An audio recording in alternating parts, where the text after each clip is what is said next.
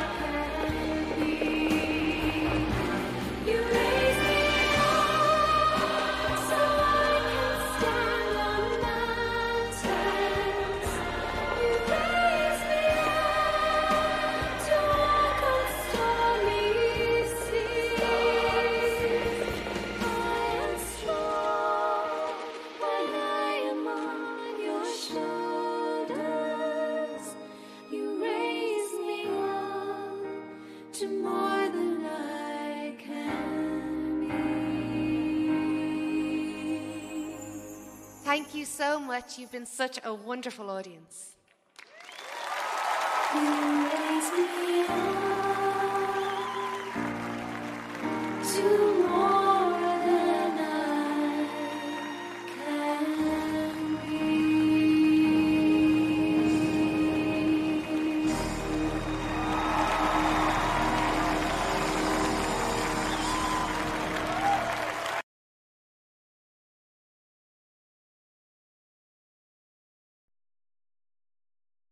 亲爱的观众朋友们大家好兄弟姐妹们啊周末愉快。啊今天呢我们又开始了我们这个盾牌的这个节目哈。今天我们继续呢就是看这个启示录的第二章。嗯这个今天我们着重呢就是说一说这个士马拿教会这封书信哈。那嗯首先呢我们请这个呃 S D 为我们祷告，好不好？谢谢。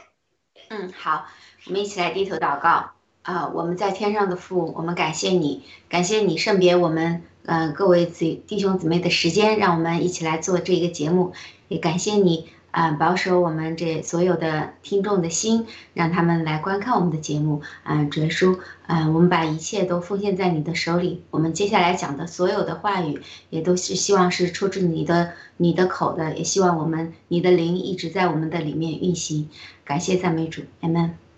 阿门。阿门。嗯，谢谢啊，谢谢 SD 的祷告，确实是我们就是要，呃，就是奉耶稣基督的圣名，我们要就是把这个圣经的真理呢，要告诉大家，特别是在现在这个呃环境中哈，世界的环境、国内的环境，那和我们这个基督徒是不是有关系呢？呃，我们可以看到这个启示录的七封书信呢。就教导了我们很多的一些，就是我们现在当今基督徒应该怎么样，就是呃做好一个基督徒。我们有有一些呢，就是一个错误的观念哈。今天我们会呃就是谈论这些问题。好，那首先就是 SD 为我们读一读这个启示录第二章第八到第十一节。好，谢谢。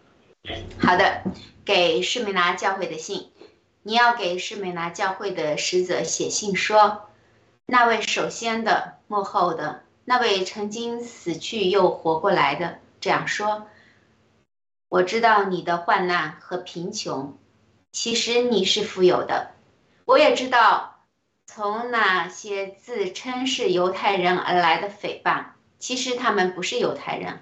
而是属于撒旦会堂的。你们不要怕将要受的苦。看呐、魔鬼要把你们当中一些人投进监狱，使你们受考验，你们将受十天的患难。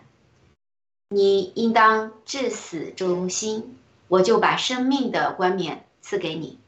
凡是有耳的，就应当听圣灵向各教会所说的话。那得胜的，绝不会被第二次的死亡所伤害。Amen。好，谢谢 SD。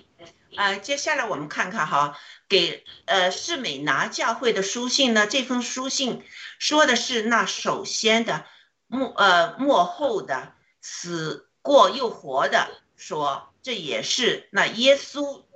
对自己的描描绘哈，在启示录的第一章中呢，第十八节，耶稣也是这么说他自己的，呃，他是那存活的。他曾经死过，现在又活了，直到永永远远。好，那我们看见士马拿教会呢，这七个教会中的两个教教会哈，呃，就是没有批评的。那这个士马拿教会也是其中的一个教会呢，呃呃，就是书信里面没有对他们进行呃指责啊、批评啊，哈。那士马拿呢？呃，一度呢具有呃呃，它是就是在亚细亚哈这个地方呢，像就是土耳其的一个珠宝，他们称它是珠宝的一个一个地方，给给它这个美美称哈，是一个文化的中心，一个海港。是马那人呢对罗马帝国的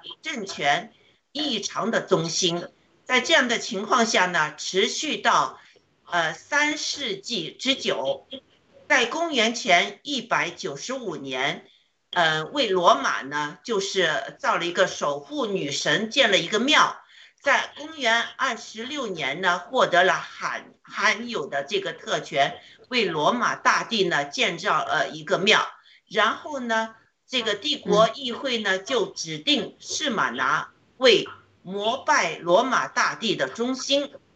在公元八十一到九十六年间呢。法律规定，罗马公民必须膜拜罗马大帝，违命者就死。在公元一百五十五到一百五十六年左右呢，次马拿教会的主教比吕加就因为拒绝向凯撒献祭而被活活的烧死。啊，比吕加曾经是使徒约翰的学生，就是写这个启示录这个啊约翰。他的学生，当时呢他已经年迈了，且德高望重。罗马官官呃方呢，竟祈求他呃，就是离开基督教，以呃导呃呃逃过这个死刑。但比吕家呢回答是：我服侍基督八十六年了，他从未亏待我，我怎能亵渎我的王，我的救主呢？那好。呃，我们知道了这个历史背景呢，再来看看这封书信。第十节说：“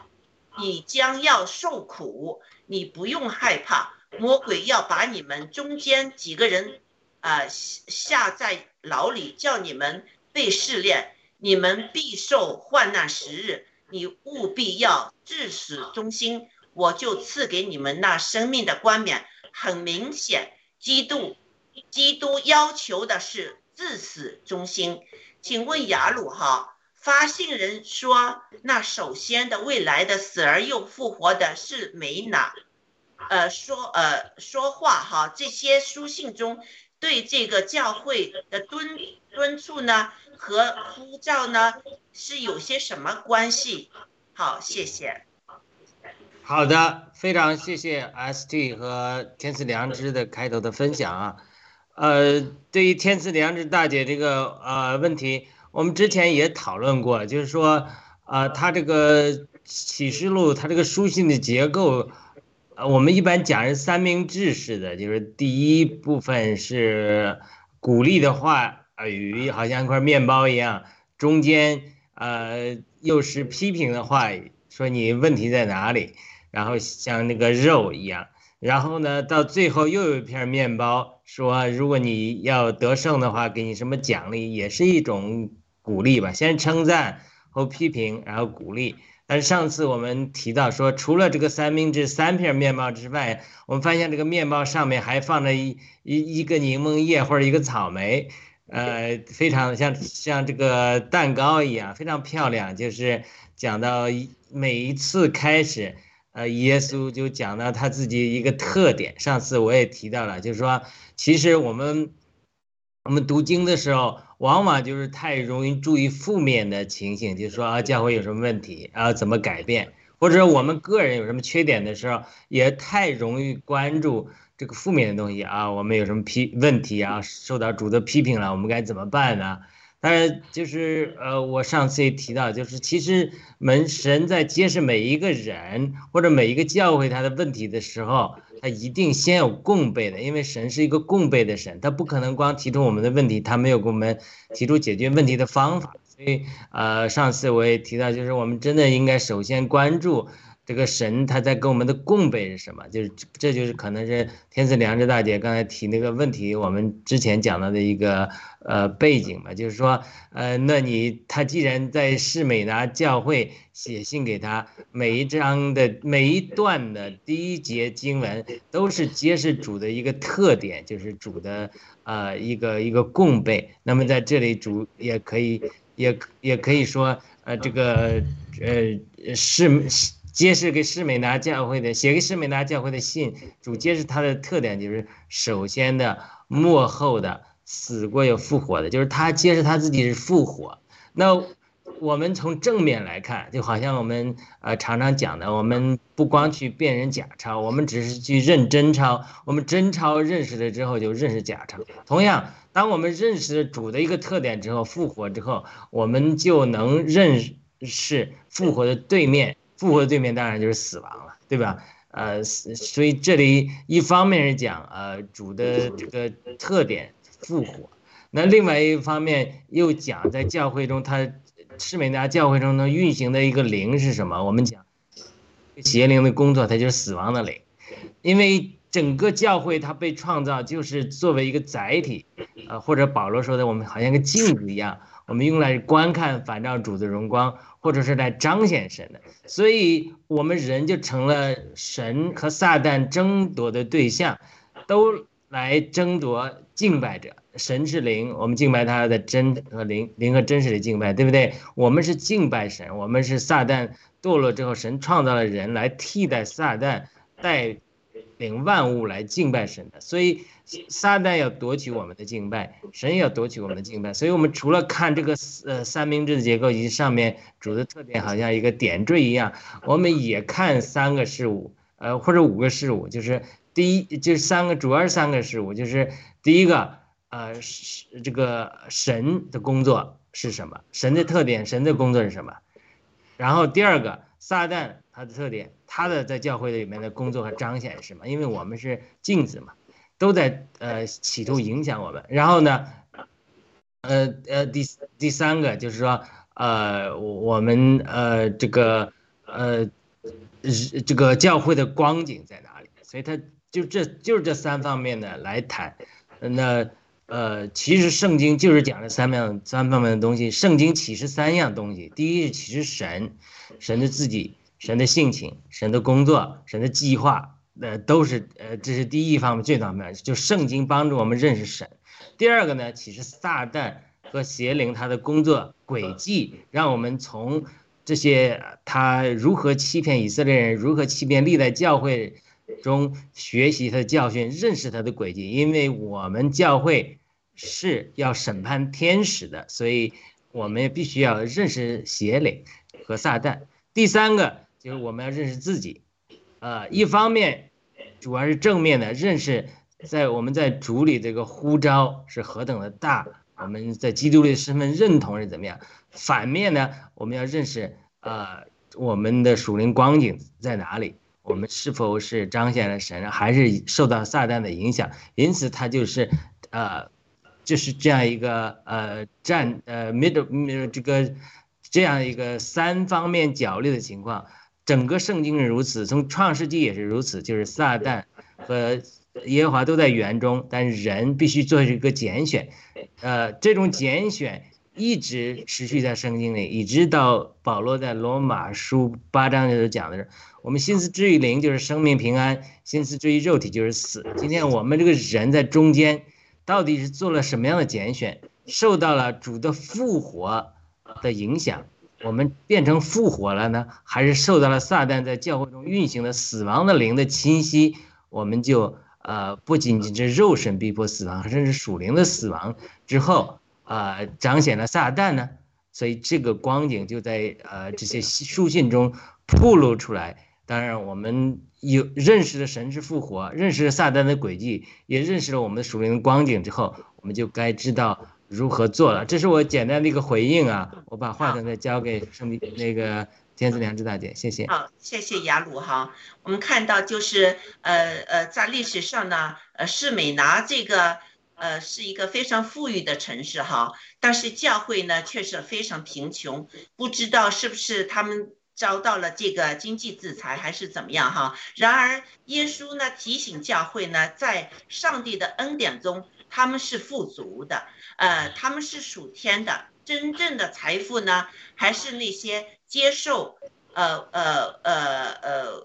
接受耶稣基督的，他们这个财富呢是在天上，呃，就是已经是积聚在那儿了啊。那我们可以看到呢，那些呃，耶稣基督说那些以色列的君王啊，犹太族的那些啊，所谓的现在我们可以叫他们是 elite。啊，就是精英呢，他们就是对教会呢进行诽谤，嗯，他们也看不起他们是贫穷的人哈，而且呢，是玛纳教会呢要坚持，只有就是信耶稣才算是亚伯拉罕的子孙，那呃那个环境呢和那个历史，我们明白了，是玛纳教会。为什么要受苦？我们才在书信中，我们看到哈，他们不只是就是经济上的贫困呢，呃呃，给人攻击排斥啊，犹太人不呃也是对他们排斥，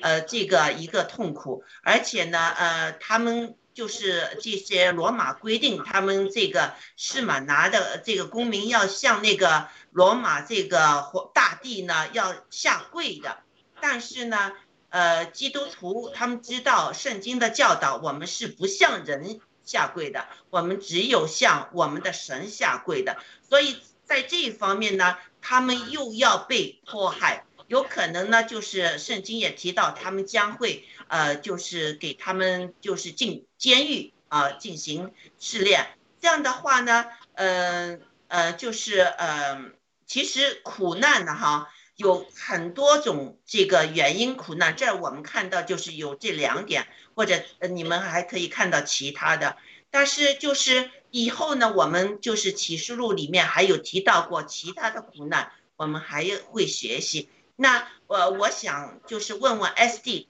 您就是对士马呃士美拿教会经历的苦难，您是怎么想的呢？好，谢谢。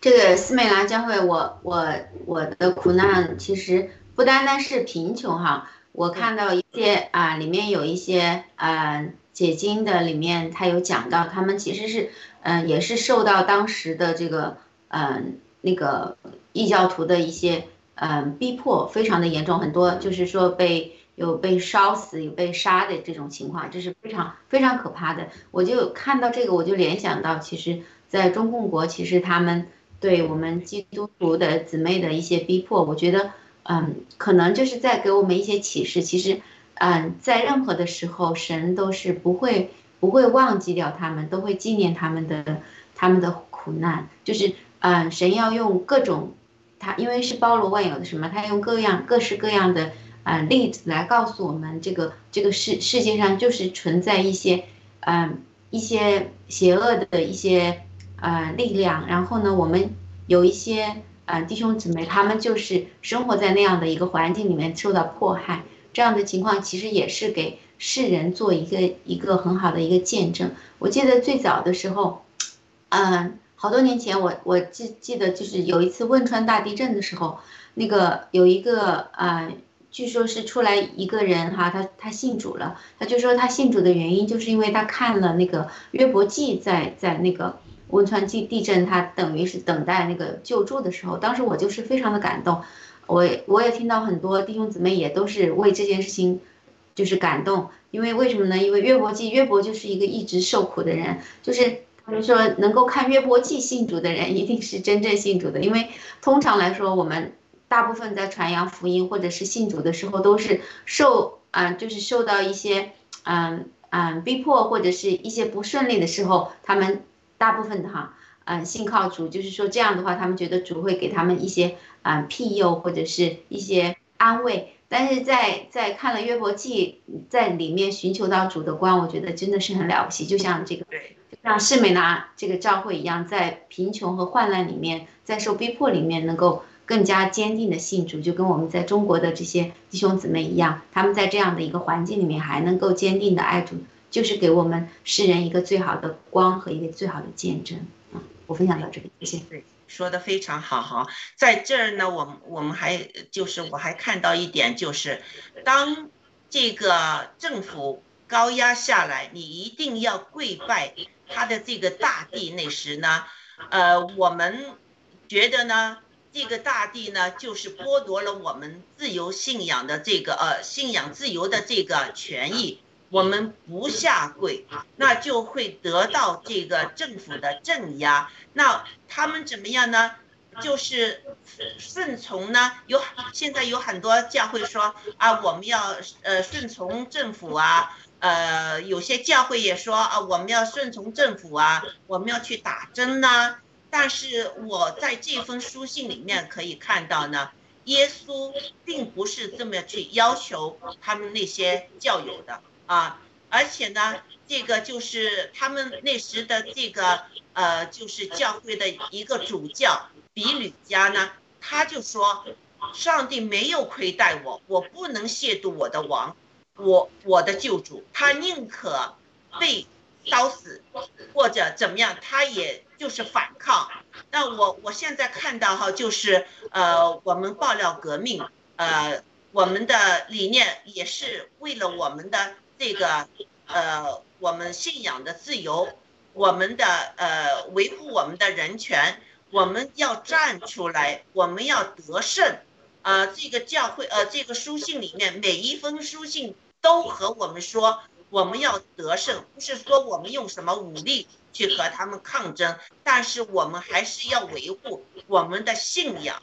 就是我们失去了生命也好，我们绝不能亵渎我们的主，我们绝不能向一个就是人来下跪。你们是怎么看这个问题的？好，谢谢。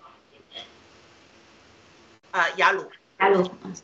啊，我讲天，我想天赐良知大姐讲的对的，我们可能是不能向人下跪的。对。呃，我们面对逼迫的时候，呃，这个也是应该采取这样的态度的。呃，无论是在这个中共国里面，呃，是这样，或者我们在暴乱革命里也是这样，所以我们都应该为基督刚强站住。这是我第一个体会啊，比如说，呃，我在呃美国从事华就教会里面的这种华人小组啊，呃，这种校园小组啊，呃，服侍多年，也带了一些，也帮助参与带了一些人华人的这种学生啊，访问学者啊，来美国读书的人得救。呃，我得救之后呢，我也有的是有些人保持联系，有的回国看望他们。但是我发现一个现象啊，就是说有些人回国之后，他就呃不参加聚会了，或者说不敢表达自己是基督徒了。他这个因为有的时候，呃，他这个跟教会人联系啊，有些教会的国内的这些活活活跃的弟兄还被国保这个这个手机跟踪啊，所以他慢慢。他在国内呃有一定的危险，或者说他要升迁的时候，如果你有同事啊朋友知道你是基督徒之后，中国人很坏的，就有人会攻击你，所以很多人他就不敢讲自己是基督徒了，也不敢参加聚会了。慢慢慢慢，很多这样在海外得救回到国内的人，他不能说完全失去信仰失落了吧，至少。他一定程度上落单了，所以在这种情形中，我不是所有的人都是这样，一些人是这样，但另外一些基督徒，他因为得救都比较刚强，他他不怕啊。我去温州的时候参加一个呃一个教会的活动，呃那个温州的一个老师也是在国内的，他就给我讲，他常常组织学生呃或者组织校园聚会啊，带一些弟兄的基督徒姐妹，这个。然后呢，聚会啊，那老学学校领导老找他谈话，但他说我做事也很认真，但是呃，他就就就就能顶住那个压力，他就不怕。所以在这种情况，其实其实有的时候还真的不是说让我们向偶像下跪啊，或者像大地下跪啊，或者是这种。太马上就不不说就被杀死了，这种压力很多。在现代中国这种逼迫中，有的时候还不是这样，有的时候就可能你会受到同事的、朋友的嘲笑啊、歧视啊，或者升迁上受一些挫折啊，这些试炼，呃，有的时候就能让我们啊，这个在信仰上不敢陈明自己的信仰。当然，呃，在暴乱革命中，呃，我们也是基督徒战友。呃，也是应该呃为主的信仰站住，因为我们相信耶稣基督是独一的真神，对不对？所以这这样，这个当我们在信仰中愿意为主站住的时候，他，有的时候会受到呃，特别是在中国国会受到一点的压力的。但是这种压力，呃，就是我们见证呃复活的呃一个机会。我相信。呃，我们现在没有那么多机会，像那个呃天赐良知大家分享的那样，如果你不拜某个偶像嘛，立刻被杀死了。这种极端的案例，至少在中国还不是这样。但是，面对同样不同程度的逼迫，我们的信心就会得到试炼。谢谢。对，我觉得现在就是撒旦呢，他用了一个不同的方法啊，比如说，呃呃，你要就是呃接受这个强制性的打疫苗。啊，你不打疫苗，我对你迫害就是你没有工作做啦。呃，有很多你你作为就是就是现在少少数的那些人，他就可以歧视你啊，就会呃扣你各种大帽子。这个我们加拿大这个我们这个呃这个呃领袖哈，这个呃特鲁多就是这么样给你扣大帽子，说你什么什么什么，给你这些名字哈，就是呃。讽刺你啊，也想办法就是逼迫你们呢，要就是呃下跪，就是不是对他真正的下跪，但是对他的制度、对他的方针你的下跪啊。其实他们心里是知道的，他们是要把这个人口给就是降低到多少，这是他们的一些计划。但是他们就是非常的诡诈，他们不说，而是用谎话呢去欺骗人。那我们就是参加爆料革命，我们知道这这些是谎话。其实，比如说我我已经有十年了，跟一些呃医生也好，跟一些就是科学家也好，他们已经在十年前已经告诉了我们，就是有些医生呢，就是站出来说这个呃呃这个疫苗啊，那时就是呃呃就是呃感冒疫苗也好，什么已经是对孩子产生了很大的影响了。有一个英国的儿科医生呢，那时他就站出来说这个问题，结果呢就给那个英国的呃呃医类医医生这个什么一个协会呢，给他这个把医生的执照呢给给拿去了，他完全是全都是有有文档文件，所有这东西，结果这个医生呢就是把那个他那些资料呢，把它拍成一个电影。想让更多的人去知道，结果呢是没有一个地方是允许把他这个电影呢给放出来的，所以真相是没有办法这个呃给伸张出去，而是我们听到的全都是谬论，所以有很多这个医生他的就是他是儿科医生，几十年的儿科医生，他的这个总结就是打疫苗对儿科。呃，儿童这个自闭症直有直接的关系的啊，呃，就是对医生的迫害，真相的迫害。现在这个世界是非常厉害的。那作为一个医生，他如果是内心有上帝的话，他同流合污，和他们一起，就是把那些呃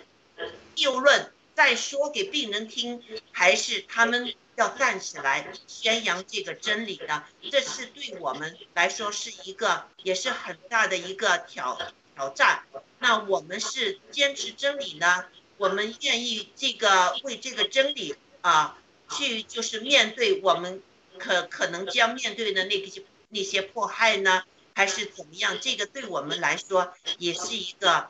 一个考验吧。但是我从这封书信中呢，我可以。看到就是给了我一些信心，因为为什么呢？呃，这封书信里，耶稣给了我们两个保证，啊，就是呃呃，保证呢就得胜的呢，一定有呃，就是所有真正的信徒呢，一定要与基督一起呢，获得这个得胜者的冠冕，啊，这也就是生命的冠冕和荣耀。啊，第二呢是不必经历第二次死。雅鲁，请为我们分析一下什么叫第二次死，请谢谢。好的，启示录后面有提到第二次死的害，就是在神的审判最终结束的时，在白色大宝座审判之后，然后呢，在白白色大宝座。的审判就是，所有的死人都要复活，在神面前按照他们所行的接受神的审判。呃，这个审判之后有两个结局，一些人呢，呃，他们的名字写在生命册上呢，就会进入到呃永远的生命里去；一些人的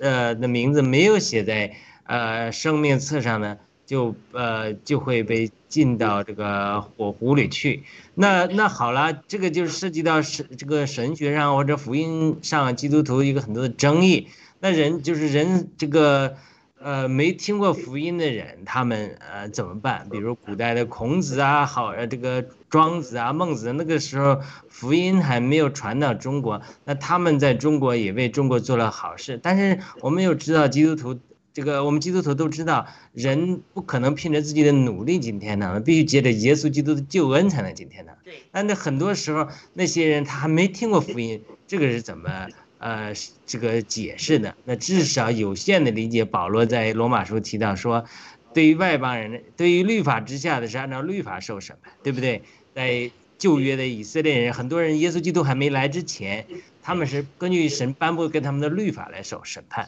那他讲到外邦人的时候，讲的说外邦人他们没有神，没有律法，那他就讲到说他们的良心就是他们的神。如果这个人凭着的良心做事，呃，凭着良心做事，那么将来他们良心会审判他们。所以这是一般人的一个理解，就是说对于没听过福音的人，或者说活着的时候没有机会接，呃，就是没听过福音的人吧，呃，但他对于他们来讲。呃，他们面临的审判可能一个结局，这都是咱们的推测，就是将来神会按照他们的良心来审判他们，是他们是否凭着良心做事，对不对？如果他凭着良心做事，呃，到主耶稣审判的时候，主耶稣也说那些呃善待我的子民的，善待我的小子中的一个，给他们凉水喝的，呃。这都是异人，然后呢，进入永远的生命里去。这些人都很吃惊啊。他说：“呃，主啊，我没有善待过你啊，没有给你呃喝过水啊。”他说：“主耶稣就解释说，你善待我这些小子中的任何一个都是善待我。就换句话说，有的时候我们针对呃对对于这个神的选民啊，或者对就追求善良公义的人，我们能够也发一点善心，凭着良心做事，有的时候神都。”能够在审判的时候纪念我们的行为，所以这个真的是呃跟我们现状的呃灭共的这个情景中有关系的，因为很多国内的证监公检证监法里面呢，很多人他在因为工作的原因，他呃领受了作恶的这个职责，呃要被共产党呃命令来镇压老百姓，但是呢呃就好像六四的时候镇压的时候一样，我听过六四的有士兵说。他就是朝天打枪，他就不朝人打枪。那有的人他就作恶，他就是朝人打枪。他呃在呃政府犯罪的时候，他利用这个邪恶的机会，把他自己人性的恶能够释放出来。当然，我相信人人都有悔改的机会。但是如果呃我们呃国内的这些呃这个政公检法里面，如果你枪口能枪口能抬高一寸。能够善待这些抗议的学生，可能神在审判的时候就会啊对你怜悯，因为主耶稣讲的很清楚的说，我们呃用什么良心量给人，就用别人用什么良心量给别人，我们我们如何善待人，呃我们也将同样受到这这个审判。所以他第二次死是讲所有的人死死人活人将来都要复活，复活之后再次受。主的这个白色大宝座之前的审判，审判之后一部分人，神断定他们得着永远的生命，呃，另外一部分人，神就断定他们啊永远的灭亡，就是受第二第二次的第二次的火这个害，呃，彻底的死亡，就是第一次的死其实是暂时的，是睡了，那第二次的死才是呃真正的灭亡，所以呃这这个是呃我回应。天赐良知啊，大姐这个问题我不知道呃，还有什么补充的？谢谢。啊，我我我我的理解哈，第一次死呢，就是我们肉体的死，我们灵魂是不会死的，是不是？将来我们的灵魂会受一个呃这个审判的，就是啊，有时候我我会听听一些人就是呃呃面临这个就是。呃，怎么说呢？就是他们已经灵魂出去了，就生病啊，或者什么样哈，在医院里已经是啊，心跳也停止了，他就是呃自己的灵魂出去了，有一个什么一个呃黑色的洞啊，出去之后见到光啊，或者怎么样，呃，很多时他们都会说一个同样的事情呢，就见到光之后呢。就是有一个他们自己以前做的那些事情呢，会像一个 video 这样的放出来啊。就是其实我估计这个审判呢，也不需要这个上帝怎么审判我，在这个公义圣洁的上帝面前呢，我们自己会感到自己就是有不够的地方。但是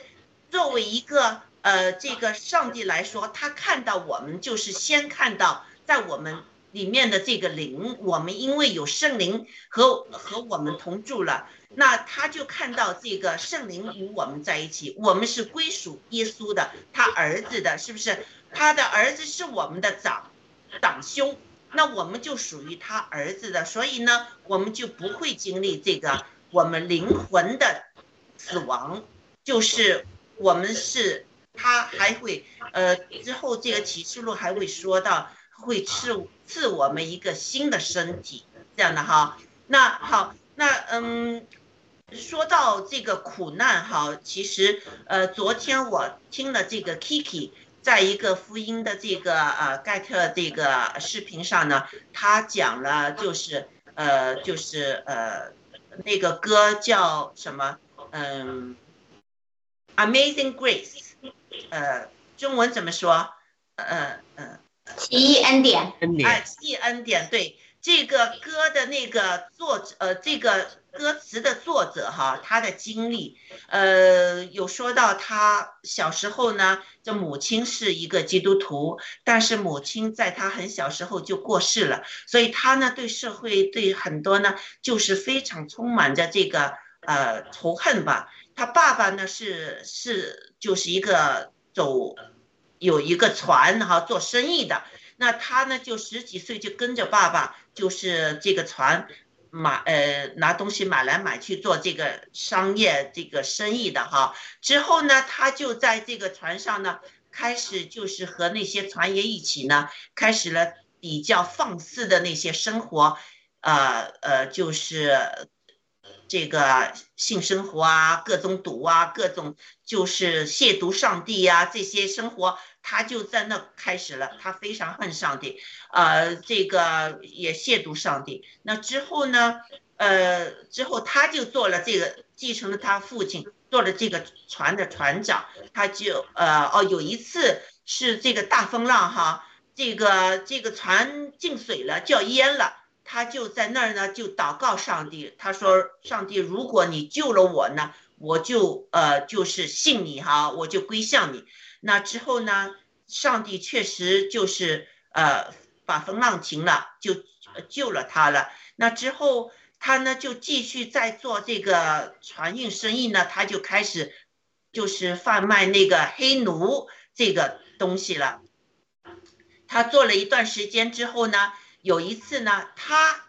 也给和那些黑奴一起给抓了，他自己也成了这个奴隶，给贩卖到非洲。那之后呢，他才就是经历到这个原来作为一个奴隶是怎么样的一个感受，怎么样的一个生活，哈，他就忏悔了。他之后呢，就是呃呃，就是不做这个黑奴的这个呃生活了，他就开始在英国呢，就开始从政。和另外一个威廉两一议员一起争取做议员，用了二十几年的时间和精力，最终呢，就是让呃英国有了一个法律，就是黑奴不是奴隶了，就是解放黑奴的这个法律。所以在这个昨天我听了这个故事，我联想到就是我们今天的这个话题哈，有时候我们要亲身的经历一些。苦难这里面绝对是有一个非常好的功课在里面的。他自己经历了，经历了这个奴隶的生活之后呢，他才认识到他贩卖奴隶是一个罪恶，不应该做。所以他用了之后用了他的毕生的精力去解放这些奴隶啊。这个是一，我觉得这个呃，从一方面我们也能解释一下我们这个。要吃苦的这个这个嗯意义在哪里？好，呃，S D 您说呢？啊，是的，这个就像你刚才分享的，就是呃，我们这个就是基督徒，他他就是有这个有一些人，他就是在啊这个受苦嘛，是受苦受受苦的这种这么一个状态。就像刚才你分享的这个黑奴的那个那个那个经历，也是他就是。有一些有一些人呢，他就是自己有经历了以后，他才能够真正的意识到这个这些人这些啊黑奴有多苦，对吧？这是这是也是一个很好的见证。嗯，好，我就先说到这里。确实是，有时候我我看到哈，哎，今天我看到一个盖特视频，一个妇女哈掉在了这个电线杆上哈，有时候心里真是很痛，有时候真是说上帝啊，你赶快呀，是不是啊？赶快就是救救我们中国人呢，不要让我们中国人受这么多苦啊！呃，我心里真是受不了啊。但有时候，呃，想想哈。我们中国人要觉醒啊！上帝是要我们觉醒啊！我们不经历这些苦难，特别是这一次清零政策之后，很多人觉醒了，是不是啊？以前那些小粉红，现在有可能他也知道，呃，做小粉红其实也就是做一条狗，是不是？呃，真正的他们不会怜悯你的，你你有没有吃？你呃，能不能活得像一个人？他不理不管的，他他们最主要的那些呃独裁者呢，就是要把人当奴隶，他要做奴隶主，呃，所以呢，现在我们就是这一次清零政策三年来呢，我们中国人确实经历了这个苦啊，很多，比如说我那些呃认识的人呢，亲戚啊，就我这一代或者比我在年纪大的，他们已经忘了他们文革那时。他们的父亲啊、母亲啊，怎么样被批斗的？他们家吃了多少苦，全都忘了。哎呀，一味的说啊，共产党好，这一切都是共产党给的。到清零政策那是没饭吃了，倒是他们说，哎，这不是文化大革命吗？他们就记起了。所以我觉得呢，有可能就是我们中国人呐，文化大革命呢，三反五反呐，这个呃自然灾害那时候饿死多少人呢？我们都把这些忘了，所以这一次清零政策我们经历之后呢，我们才知道哦，啊，这个共产党是一个魔鬼，是一个披着人皮的这个撒旦的代言人，你们说是不是啊？嗯，啊，亚鲁，是的，嗯，对，那我们也得就是像这个呃施美拿的那些教友们哈，我们不要害怕。不要害怕我们受苦，不要害怕有有可能会把我们抓进监狱，因为现在那个这些恐怖的那个笼罩着全中国，那些在上海曾经出去到这个乌鲁木齐路啊去抗威示威游行，说喊过共产党下台、习近平下台的那些人呢，都他们都要给抓进去啊，呃，这个抓进去之后呢，这个下场呢？呃，这是我我不能想象，是非常可怕的。就我们看到香港的那些年轻人哈，他们那时一卡车哦，一火车一火车的给带到了中中共国之后，那些人的下落又是怎么样呢？我们不知道。但是为了这些，我们要害怕还是不害怕呢？那呃呃，雅鲁，你能不能？呃，就是我们基督徒应该抱着一个什么样的态度来面对这些苦难？你能不能也呃和我们谈谈？啊，主要就是能不能看见复活，认识复活，认识主的所事，就是要开启属灵的眼睛。这个是有的时候真的很难的，但是呢，它确实非常非常必要的。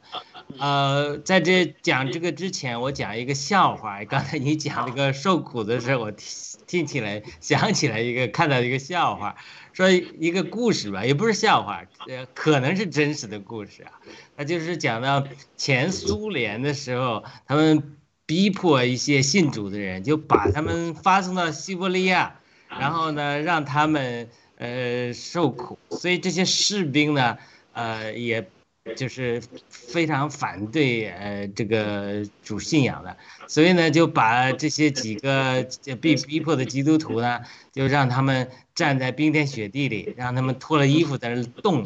在那冻他们，就说如果你不否认耶稣，你耶稣的名呢，就让你们冻着。这西伯利亚天寒地冻嘛，就冻就会冻死你，所以呢就真的有人就死掉了，就冻了一会儿就不行了，死掉了。然后呢，这个呃，然后呢，这个其他的士兵就呃，还有其他的几个基督徒也在那看着，然后另外一个人也是冻的，冻死，冻死。然后呢，这个最另外一个就是有软弱的，他就说我看到受不到了，然后呢，他就说我我要否认主，他就否认了主了。然后结结结果呢，一个兵丁呢。呃，忽然抬头一看，看见天这个灵里的事情，他看见呢天使在拿着一个冠冕，就是一刚才我们讲的是这种，呃，这个生命的冠冕，在这等着的。每一个人呢，一冻死了之后呢，然后呢，天使就把他们接到神那儿去了，给他们戴上非常。这个高贵的一个冠冕，然后他们非常的喜乐，然后他看见了前面死的几个人呢，一死，然后天使在等着他，直接给他带这个冠冕带到神的面前去了，非常得到好的奖赏。然后他看见那个否认主名那个人呢，他就是说，呃，他因为受苦，他看到这个，他一否认主的名，那个天使本来等着他，马上就要接他到神那里去，给他戴上冠冕了。结果呢，他就否认是主的名，所以呢，天使在那儿摇头，哎呀，怎么搞的？然后这个兵丁也看见这种情景，因为他好像那个。斯蒂凡，呃，临死的时候被逼的时候，他看见天开了，呃，耶稣站在父的右边一样，他看见他在灵里看见这样的景象，他立刻他就跳下去，拖着说我要这个冠冕。啊，那个人不是否认主了吗？一个兵丁本来逼迫这些基督徒的，他就脱光了衣服，呃，站在那个兵里。啊，然后去要这个冠冕去。当然，这是我听到一个故事啊，这这是就是说，当然，他我们可以当这个笑话来看，就是这就是看出，就是说，其实我们到底能不能认识，就是启示录第二章八节讲那个，就是说，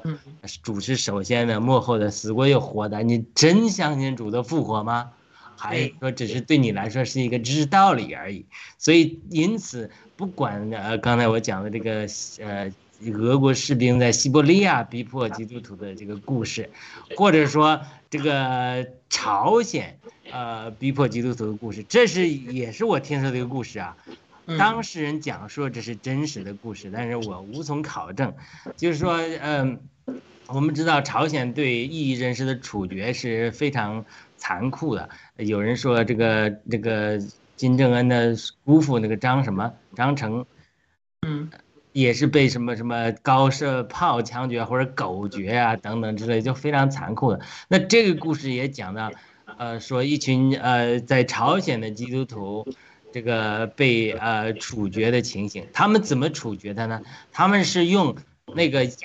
呃公路的那个压土机，就是你制造公路那个滚轮的很大那个压土机，把他们放在前面，就是说。如果你否认主的名，马上就这个就把你从压土机下面拿下来，然后你就保存生命。如果你不否你不否认主的名，那么这个压土机就开过去，就不会停下来，就把你压死。就是听这个见证的人，呃，是我们我信任的一个弟兄，他告诉我说他是听到。一个真实的当事人说的真实的故事，所以这几个朝鲜的基督徒都没有呃这个退缩，他们唱着圣歌，然后压土机就这么压过去，他们就死去。所以这种呃逼迫的案例，并不是说只在士美达教会有啊，在呃俄国呃的逼迫的教会，在朝鲜逼迫的教会，在中国呃逼迫的教会中。呃，也都是有的。我最后再讲一个，呃，中国的，我听说这也是一个真实的故事，一个教会里的真实故事，是我得救的教会一个弟兄亲身经历的一个，呃，故事，然后讲述给我们听的。这个故事是怎么回事呢？就是有一天，一个弟兄在组织聚会，然后被抓去了。他当然他不像呃俄国这样或者朝鲜这样直接，呃，那个是不是文革早期的，是后来的。呃，八十年代的时候了，所以逼迫不是直接杀头，是关监狱，但是这也对他还是依然很大的试炼。当他被逮抓去，呃，要关在监狱里的时候，他一边走一边回头看，然后呢，他太太也是一个姊妹，他就回头看的意思就是说，他有几个小孩子，然后他太太呢，呃，带着几个小孩子，那么他这一去，他因为他的确关了十几年，他就要被关十几年。所以他觉得对不起太太，对不起孩子们，所以他觉得呢，呃，就很难过，就是说一边走呢，一边回头看。嗯，这个故事是很真实的故事，我每次讲起来都很感动的。然后这个太太呢，是个比他更刚强的姊妹，他太太就对他说：“你去吧，呃，凡扶着犁向后看的，不配进神的国。”你不要回头看，你去吧。这个故事是一个真实的故事，我很感动，所以这个弟这个姊妹就非常刚强，就跟他说：凡扶着你向后看的，不配进神的国。你不要犹豫，有教会的，有我在，我会照顾孩子们。所以这个弟兄就走了，走了就被关了十几年这个呃监狱，然后十几年之内，然后在教会的帮助下，这个姊妹就把两个孩带大成人了。所以这是一个国内呃教会被逼迫的经历。当然我们知道，在文革的早期啊，还是很多人呃失去性命的，被枪决的，这些都多得不得了。所以在这种情景下，有些人面对逼迫，他就胜过了。因为什么？因为他不仅仅是像那个俄国那个士兵，真的看见异象，然后天使拿着冠冕等着他们，这是一种情景。但大多数的基督徒其实并没有看见，呃，这种灵力的景象，而是说真的在呃信仰上的坚定。他相信，虽然他不一定有主观的这个灵里的看见。就这个所谓的这个意象能看见，但是他真的相信耶稣基督是呃首先的、幕后的、死过的又复活的。他相信主的话语，他相信那些这个姊妹这个刚强的见证。他说：“你凡夫这一项可看的，你不配是神神的国，你不要呃担心我们，你就去呃，既然主当然拣选了你。”呃，去做监狱，那你就去吧，因为我听过很多国内呃做监的或者受逼迫的，包括一个天上人的见证，他等等的，就说不是我们每一个信徒都有这种荣耀和恩典，神拣选我们做殉道者或为主做监的，那也是神特别拣选的器皿。你像咱们，我像我们很多人，像我们这些都一生都没有这个机会，不会做殉道者的，大多数人啊。不会去做殉道人，也不会去为主做监的。当然，我们生活中有各样各样的试炼，就那些为主做殉道者的人，为主舍弃生命的人，他们在主面前得到奖赏。当我们到勇士的时候，你咱们是不可企及的。你看到启示录后面讲的十四万四千人，呃，站在那个他们那些出熟的果子，他们那些得胜了，他们受到神那个奖赏是咱们，呃呃，他们是出熟的果子，我们永远都无法企及的。我们当时候。呃，也无法，呃，不会跟人家攀比，因为他们付出的牺牲太大了。但他们这种至死忠信，这是神的旨意，就是说，呃，有些是特别出熟的果子，是神喜悦的果子，他们也得了特别的奖赏。而且是有的人，既然神照带领一些人能够经过这样的试炼，是神给他们特别的恩典。像你没有这个恩典，你去做做监啊，为主殉道是做不到的。呃，最后。呃，再讲一个故事，也是一个真实的故事，就是一个弟兄讲他自己怎么得救的。他说他本来看到义和团，这是个真义和团，呃，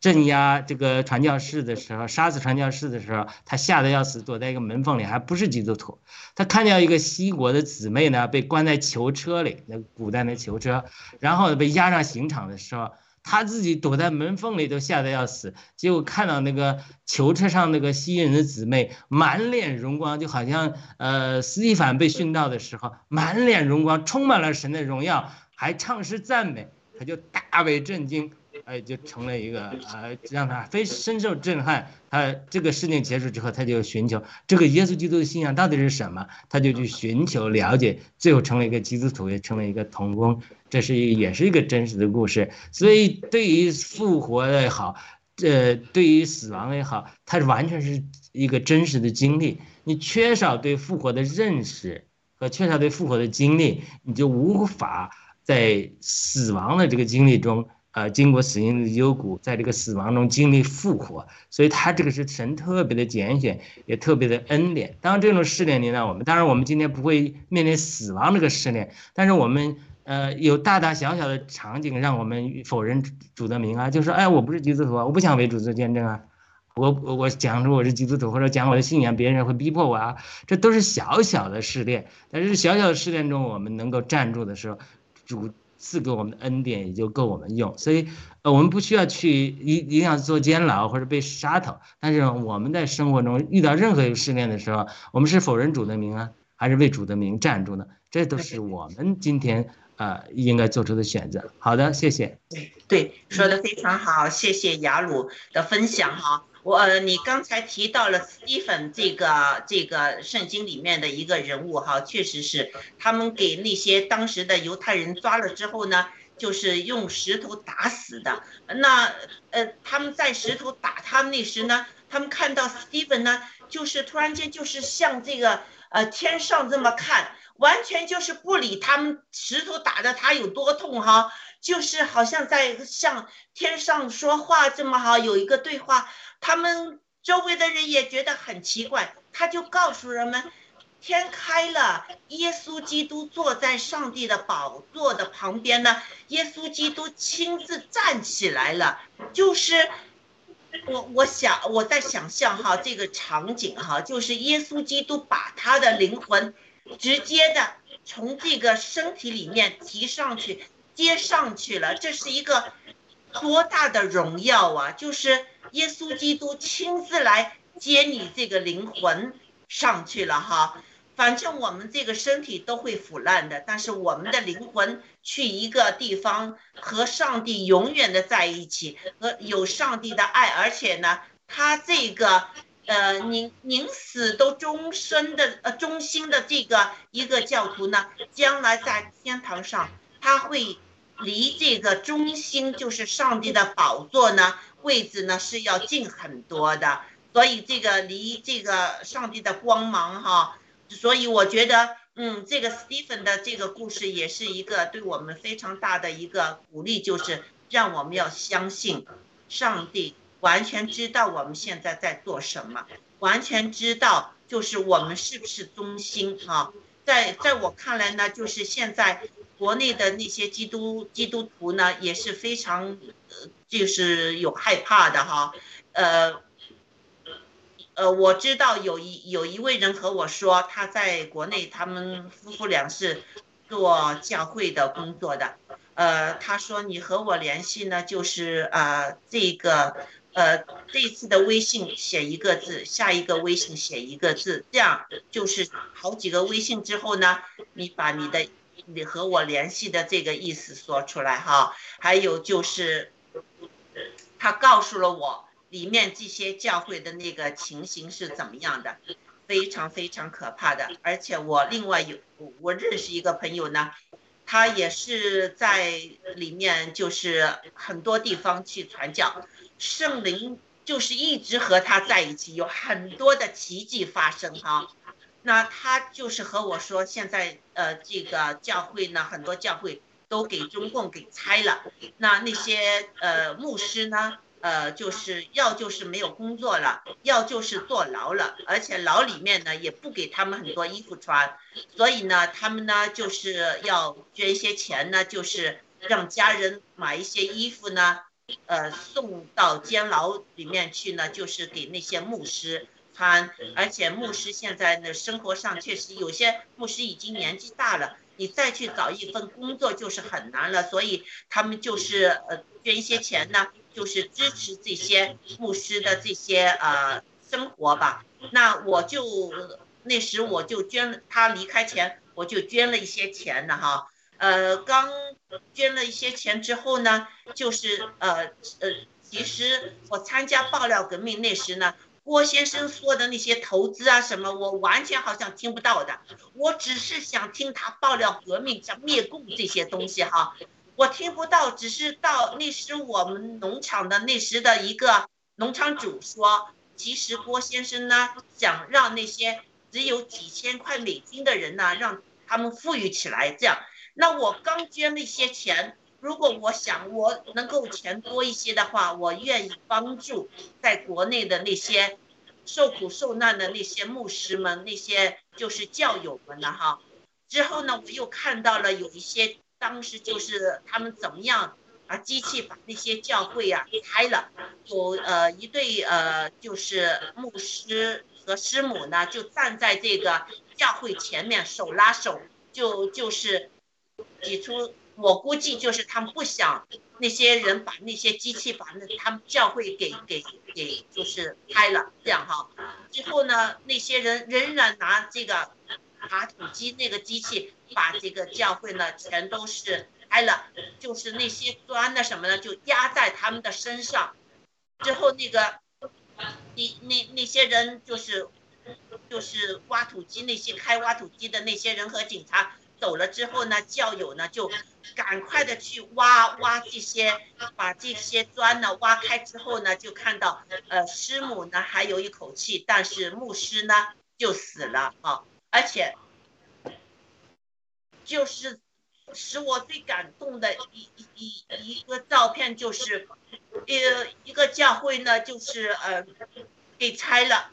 但是白发苍苍的老太太、老公公们呢，就坐在这些废墟上，周日在那唱唱那个赞美诗哈。虽然他们唱的诗不是说这么呃标准呢、呃，没有走音啊，但是对我来说，他们是在用生命，在就是赞美上帝，在表达他们对上帝的因为对上帝的爱，所以我那时呢，我就想，我也要投资一些，去那个这个这个鸡系列的，我我很想将来以后呢，能找到那些老人家呢，我想为他们造一个教堂，让他们他们有一个自己天上的家，天在地上的家，在里面呢，就是呃。就是赞美上帝，在里面呢，就是侍奉上帝。这是我就是当时我就是投资 G 系列啊、第一笔钱呢，我想不到呢，就是给人冒充是战友呢给偷了。那时候我们家人就说这是什么东西来的？怎么会一个投资会给人就是钱给偷了呢？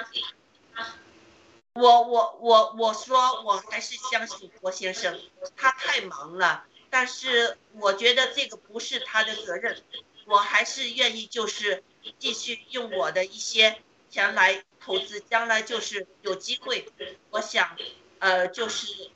不知道那些老人家还会在那儿吧，我想过为他们建造一个一个教堂，让他们能就是很开心的。就像我曾经经历的，上帝对我的爱，让他们也去经历，就是，呃，兄弟姐妹之间的爱，让他们有一个教会。好，这就是我的分享。好，SD 你说一下，嗯，谢谢。啊，两位两位那个啊弟兄姊妹分享的都是都是特别多的见证，是是也是，确实国内我们都知道有确实有有不少的像这样的受迫害的一些嗯弟兄姊妹，这样的事情呢，其实蛮多的。嗯，其实我也知道一些，比如说我我我们就是在我们教会的有一个姊妹，她就说在国内的时候呢，就是，嗯，就是她那个他那个聚会，就是说你在一起聚会是不被理论上是不被允许的，因为他只只让你嗯。到他指定的地方去聚会，你私底下小家庭的聚会是不允许的，所以经常他们也会被遇到这种突击呀、这样的情况，然后呢也会被啊、呃、抓抓几天这样。但是呢，像刚刚啊、这个啊、弟兄两位啊、弟兄两位那个我们的战友分享的这样的情况呢，确实我我也是第一次听到，确实是也是觉得挺难过的。不过中国共产党他们的。这种强硬手段，它不单单是对那个教会的人的逼迫，其实对一般平民的啊、这种这种逼迫也是也是很多的。就像我们看到吴贵先生那个那个那个 Getter 里面啊那个看到的那个这些人，就是跳楼的、自杀的，现在是多的不得了。我们家的亲戚嗯、也跟我说，现在确实在国内的这种极端清零的一个状态下面。跳楼的人是非常的多，就是随时都能够听到谁谁谁又跳楼了。我前两天还听到一个，嗯，一个事情，也不知道是真的还是他们编出来的一个故事啊，就是说有人想要跳楼，说跳楼跑到不想活了，就跑到楼上，就发现楼上好多人都在要想要跳楼，还要排队，就是说听上去就像一个不可思议的事情，有可能现在。在国内就是在发生这样的一些事情，是我们在国外，我们因为出国时间比较长，我们都没有办法理解和没有办法想象的一种恶劣的一种生活的一种状态。包括我以前我也有个亲戚，他们在新疆，他就说他们被那个这个派出所就是公安局的那些人抓了，嗯，确实他们我也不知道他们做了什么事情啊，反正肯定是嗯不被共共产党喜欢了，但是他们肯定不是我们爆料革命，也不是基督徒，他们就是就是一般的平民，但年轻人几个，他们也是也是被绑在外面，就像刚才那个雅鲁分享那样，他们被绑在外面，他说那些人都不不跟他们讲话，他就绑在外面，因为新疆冷嘛，绑在外面，他说啊、半个小时给他浇一盆凉水，就这样，就是。嗯，就是呃，就是你你身体不好，因为他们年轻人嘛都扛过来了，没死，但是就是就是就是这么折磨你，他也不跟你讲话，他就给你泼盆水，泼上水马上就成冰了。哎呦，他他就是他就是这么对待你的，就是不管你是谁，他没就像文贵先生说的，他没有把你当成一个人，就是就把像一个小猫小狗都不是，就是蚂蚁，就把我们当就是像对待那个畜生动物这么对待你，而且他没有没有那个怜悯之心，哎，没想到你会冷啊或者会死啊，他根本就不会去思考这样一个问题，这是真的是这这种这种环境是很可怕的，当然。中国因为比较大，可能有的城市生活在城市或者一线城市里面的很多很多人，比如说深圳在在生活在香港或者深深圳或者是北京、上海，他们可能不知道这些事情，可能也没有觉得有有听上去都觉得不可思议。他们他因为他们那个地方可能不会发生，但是这种随着清明隔离的这种这种强制的政策，我觉得各个城市里面的人，所以这些人都是有有感觉的。就像昨天，其实我也听到一个，其实非常让我感动的一件事情。什么事情呢？就是，嗯，呃，是我家里人跟我分享的，说现在说是国内的人都没有没有同情心，没有人性，其实并不是这样子的。他们现在逐渐的也也在被感受到了危机，也互相在帮助。在清零极端清零隔离的时候，其实是让很多人都团结起来了。就是什么一个故事呢？就是有一个三岁的两两岁还是三岁的小孩，